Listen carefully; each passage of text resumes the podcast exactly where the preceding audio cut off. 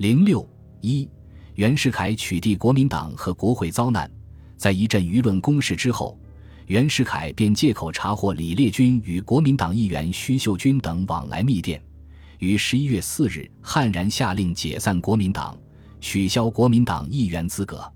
他说：“此次内战，该国民党本部与该国民党议员前相构善，乱国残民，于斯为急。”并敕令北京地区警备司令和京师警察厅立即追缴国民党籍议员证书、证章。当天，有军警数百人包围国民党本部，次日又包围国会，不仅将当时国民党籍议员证书、证章全部没收，而且将已经宣布脱离国民党而改入他党或曾通电反对干乱者也一律追缴。两天之内，共追缴议员证书四百三十多件。超过国会议员总数之半，国会从此不足法定开会人数，只得停会。为了掩饰解散国民党的不法行动，袁世凯于当天还发布了一个冗长的告示，肆意歪曲二次革命的过程和意义，把民国以来坚持反对袁氏独裁、努力维持民主共和制度的国民党人污蔑为称兵购货之暴徒，而他则是为救国救民起见。不得已而依照国家法律用兵定乱，他说：“本大总统何能宽容少数乱徒，置四万万人利害于不顾？不得已时有解散该党之令。”国会危机引起非国民党籍议员的普遍忧虑和恐慌。十一月六日，进步党集会讨论时局，汤化龙报告国民党被解散的经过。他说：“民国成立，宪法尚未制定。”此事之发生，对政党而言固为不幸，而影响于两院，关系国家前途之大。他劝告进步党议员说：“仍要积极进行，以维持大局，万不可以感情用事，飘然隐去，置国事于不顾。”经过讨论，许多人都希望设法维持国会，要求袁世凯保留业已脱离国民党籍的议员，使国会能有开会的必要人数。次日。两院议员开联合会，赞同进步党的主张。王家乡和汤化龙两议长觐见袁世凯，代表国会议员提出要求。袁世凯表示，此事关系颇大，政府需要调查之后才能决定。此后，袁氏提交国务院解决，国务院答以调查困难，无法办理。于是，国会便只有取消意图了。十一月十日。宪法起草委员会因不足法定人数，乃自行解散。天坛宪法草案也随之流产。十二日，袁世凯又发布命令，除广东、江西、湖南等省议会因附和乱党已经解散外，其他各省议会凡国民党籍议员一律取消资格。黎元洪不仅通电赞成对国民党省议员一律追缴证书证章。而且要求对各县国民党籍议员一应一体办理。从此，全国各级议会皆陷于停顿状态。十一月上旬，国会残余的议员迭次集会，相顾沮丧，均已不足法定人数，不能议事。王家乡和汤化龙便于十四日联名宣布停发议事日程。对于袁世凯摧残国会的行径，社会舆论普遍不满。十一月十七日和十二月三日，众议院议员一百九十四人和参议员六十一人联名分别向原政府提出质问。众议院议员气愤地指出：“民国不能一日无国会，国会议员不能由政府取消，此世界共和国通议立宪政治之大经也。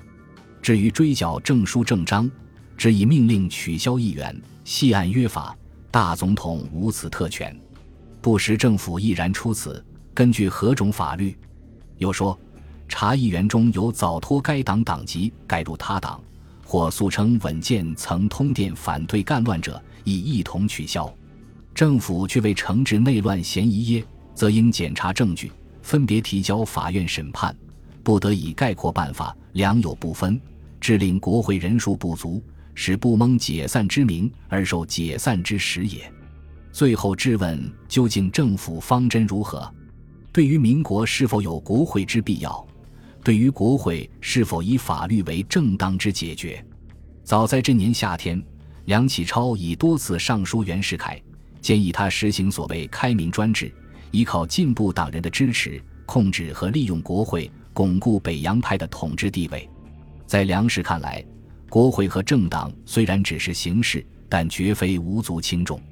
他曾劝袁说：“古之成大业者，挟天子以令诸侯；今欲戡乱图治，唯当挟国会以号召天下，名正言顺，然后所向莫与敌也。而今国会危如朝露。”梁启超和张简便先后觐见袁世凯，询问善后办法。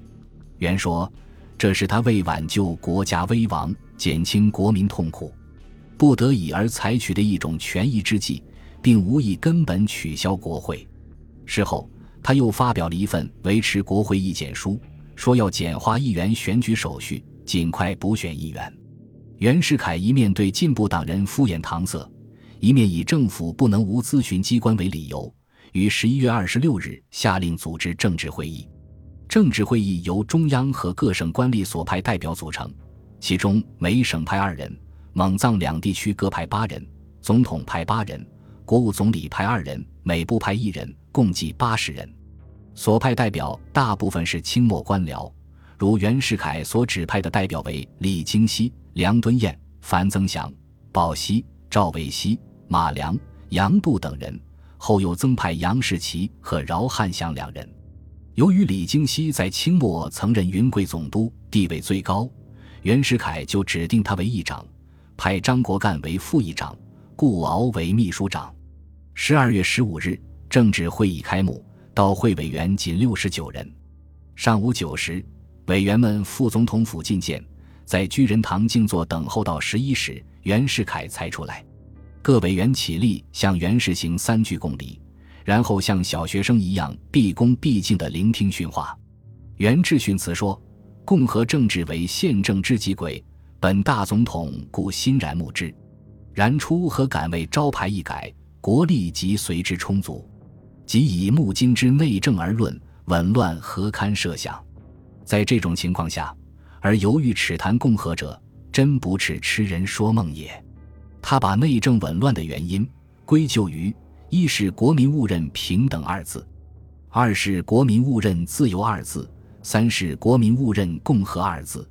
总之，在他看来，内政紊乱的原因全在国民受乱党的山祸，而他则是不惜以一身支撑危局，时而生命财产陷于危险之地，则不妨牺牲一己之生命财产，以保护全国人民之生命财产；时而名誉陷于危险之地。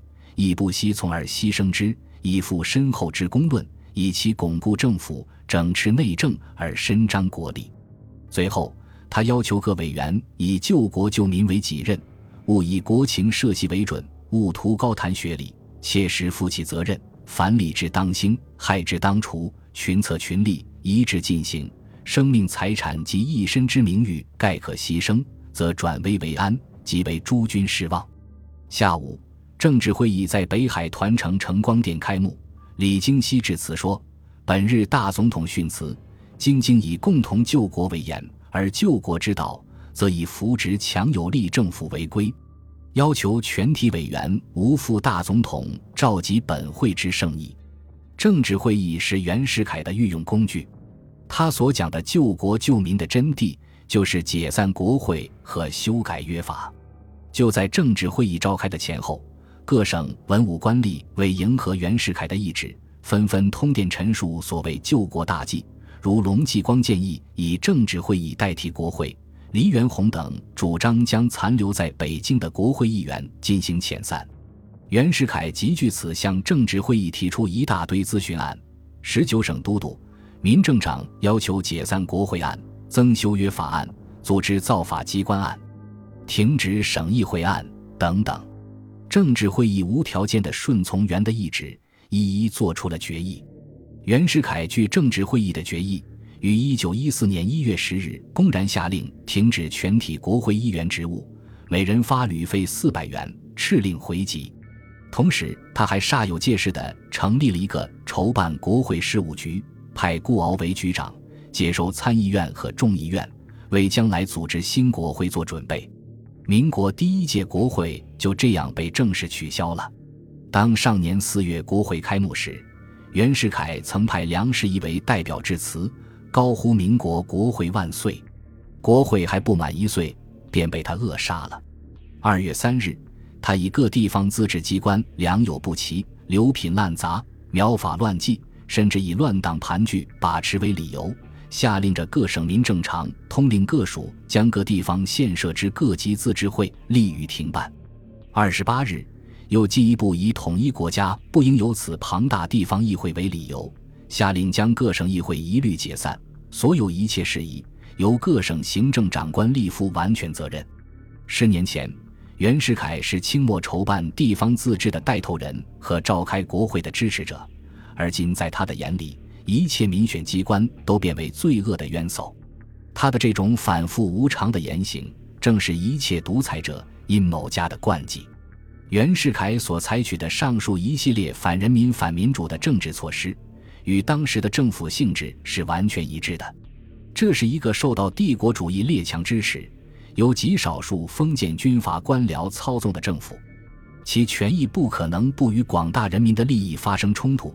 自然也就不可能给予人民以任何民主权利，只有剥夺人民的参政权，不让人民监督，才能维持他们的统治。